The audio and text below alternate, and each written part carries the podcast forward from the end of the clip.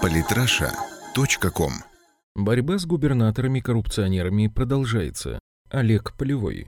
Должность главы региона в России в эпоху расцвета российского либерализма даровала практически полный иммунитет и сладкую жизнь. Теперь же кучу забот и повышенное внимание правоохранительных органов. В последнее время люди в погонах все чаще напоминают высокопоставленным чиновникам, что они не небожители, а всего лишь слуги народа, обязанные хорошо исполнять свою работу. И если же они выполняют свои обязанности недобросовестно, часто приступая закон, ими без зазрения совести начинают заниматься профильные ведомства. С одной стороны, к сожалению, в современной России число задержаний глав регионов растет, однако с другой стороны такая тенденция является негласным предупреждением другим нечистым на руку людям, заседающим высоких кабинетах, что является несомненным плюсом. 22 июля 2013 года на 9,5 лет заключения в колонии строгого режима судом был приговорен на тот момент уже бывший губернатор Тульской области Вячеслав Дудко. В 1980-е и 90-е он делал успешную научную карьеру в оборонной сфере. В конце 90-х, начале 2000-х преуспел, защищая интересы государства в области внешней экономики, продвигая продукцию отечественного ВПК на мировые рынки.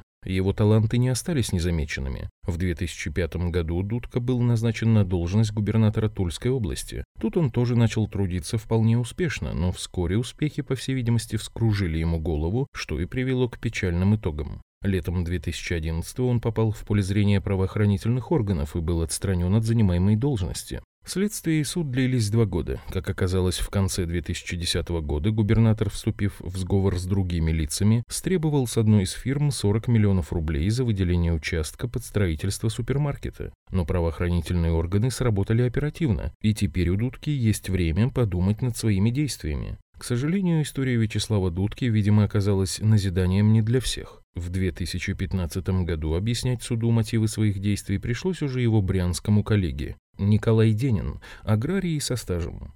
В 1970-е и 90-е годы он прошел путь от слесаря и комбайнера до директора совхоза, а затем большой птицефабрики. Параллельно Денин занялся политикой, избравшись сначала в райсовет, затем в областной законодательный орган и в конце концов в федеральный парламент. Из Госдумы в 2004 году он и пересел в кресло губернатора Брянской области, которую некоторое время успешно руководил. В конце 2014-го Денин был отправлен в отставку в связи с утратой доверия, а несколько месяцев спустя правоохранительные органы предъявили ему обвинение в злоупотреблении должностными полномочиями. Как оказалось, будучи губернатором, Денин незаконно выделил более 20 миллионов рублей государственной помощи птицефабрике, которой ранее сам руководил, и значительной части акций, которой принадлежала его жене. В итоге суд заставил экс-губернатора возместить государству нанесенный ущерб и отправил его за решетку на 4 года. Злоключения губернатора Сахалина Александра Хорошавина начались в 2015 году. Этот человек несколько раз кардинально менял свой жизненный путь. Проработав некоторое время в 80-е годы прошлого века мастером ОХА нефтегаздобыча, он перешел в 1987 году на работу в обком КПСС, откуда в 1991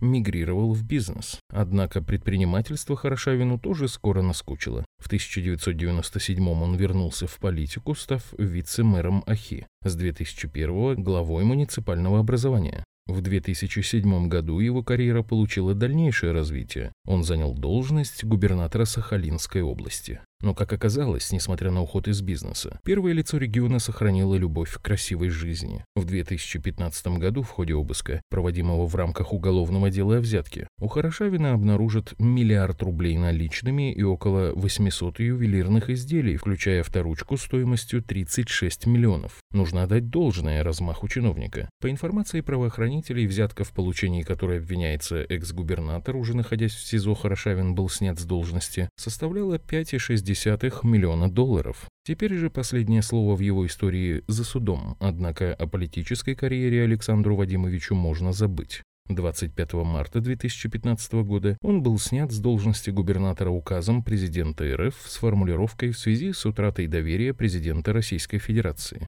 Ничему не научил печальный опыт коллег, главу республики Коми Вячеслава Гайзера. В отличие от многих других губернаторов, Гайзер – человек уже нового времени, начало карьеры которого пришлось на лихие 90-е. После завершения учебы в институте в 1991 году он вернулся на малую родину в Коми. За пять лет специалист по автоматизированным системам управления прошел путь от рядового банковского клерка до председателя правления банка. В 2002 году он становится заместителем министра финансов республики, в 2003 министром, в 2004 вице-губернатором. В 2010 году Вячеслав Гайзер достигает пика своей карьеры и становится главой республики Коми. Но в 2015 его звезда закатывается. Правоохранители узнают о двойной жизни губернатора, и он лишается должности. При обыске в его кабинете обнаруживают документы на офшорные фирмы, большие суммы денег, часы стоимостью миллион долларов, проекты покупки самолетов. По мнению правоохранителей, помимо государственной службы, Гайзер активно трудился в рядах международного преступного сообщества, занимавшегося мошенничеством. Сейчас Вячеслав Гайзер находится под арестом. Его судьбу также будет решать суд. Казалось бы, после таких событий уж точно можно было сделать нужные выводы, но некоторые почему-то решили, что их это не касается.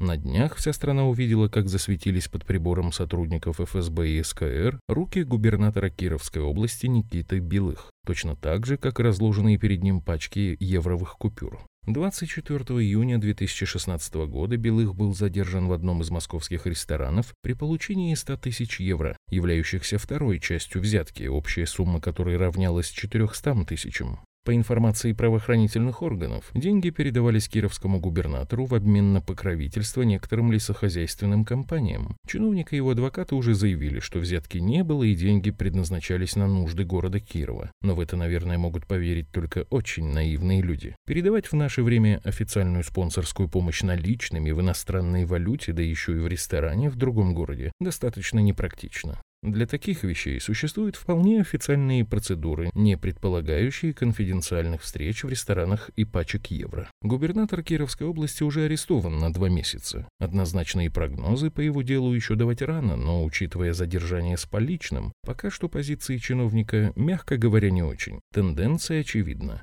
Губернаторы из небожителей 90-х превращаются в обычных менеджеров в сфере государственного управления, и всем им нужно определиться, чего они хотят – делать бизнес или получать политическое признание. Совмещать уже не получится. Понятно, что на фоне доходов в большом бизнесе официальные заработки губернаторов не впечатляют. Да, зарплаты первых лиц регионов весьма приличны. Они в разы выше среднероссийских и составляют от 70 до нескольких сот тысяч рублей в месяц. Однако это на порядок меньше, чем зарабатывают топ-менеджеры крупных корпораций. Но каждый выбирает для себя дорогу сам. Нужны золотые ручки, часы за миллионы, личные самолеты, значит, нужно создавать собственный бизнес или делать карьеру в крупной коммерческой фирме. Должность же губернатора дает признание, славу, авторитет, но не сверхдоходы. Тем же, кто пытается совмещать несовместимое, объясняют и теперь, судя по всему, и впредь будут объяснять, что так делать и не надо. Неприкосновенных в России не осталось. Наследие расцвета либерализма 90-х смывается с российской земли, а вместе с ним смывается его неотъемлемая составляющая – коррупционная грязь.